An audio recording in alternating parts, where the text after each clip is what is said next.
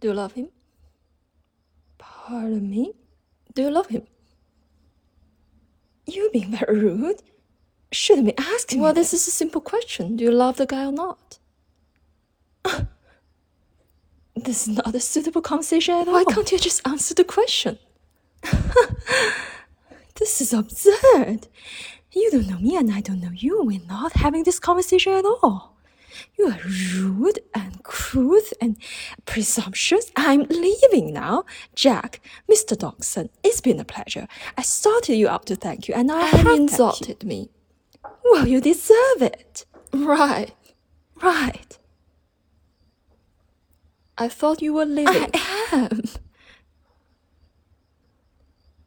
You are so annoying.